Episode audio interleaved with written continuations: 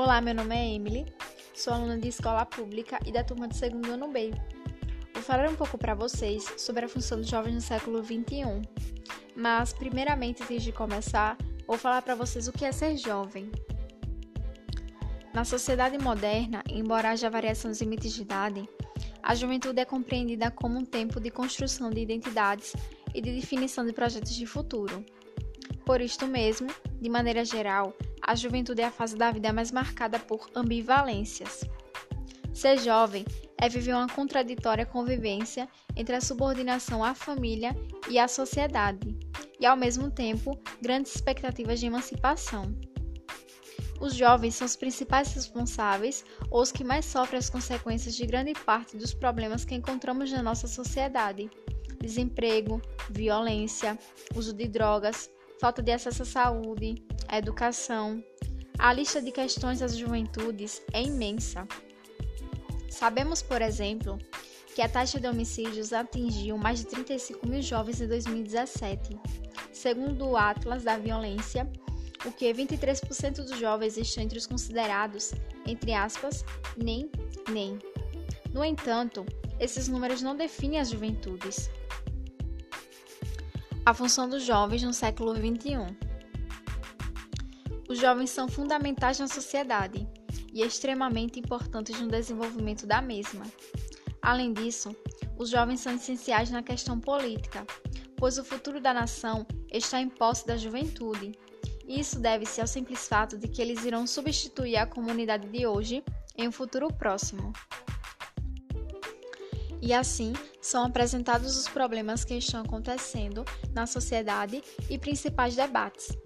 No Brasil, muitos movimentos sociais foram desenvolvidos pelos jovens, por exemplo, os caras pintadas, diretas já, ou seja, demonstrando que nós jovens possuímos voz ativa, porém ainda precisa ser amplificada.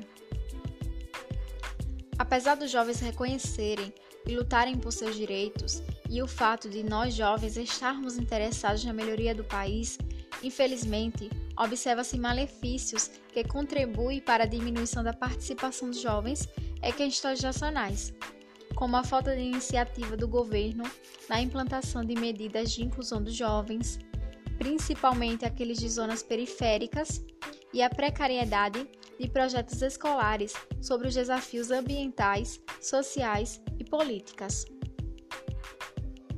Enquanto não houver mudança nisto, será crescente o número de adolescentes desinteressados em cumprir seu papel como cidadão. Dando importância a todos esses aspectos, percebe-se que a função do jovem na sociedade necessita ser intensificada.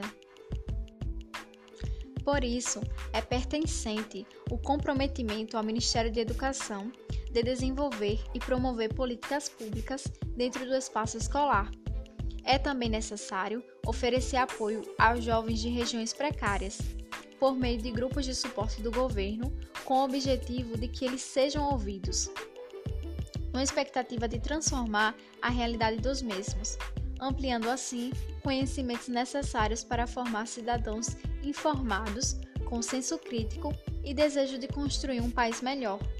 Dessa maneira, fazendo com que o papel de nós jovens na sociedade seja positivamente representada por meio da educação e que ela seja para todos, sem exceção.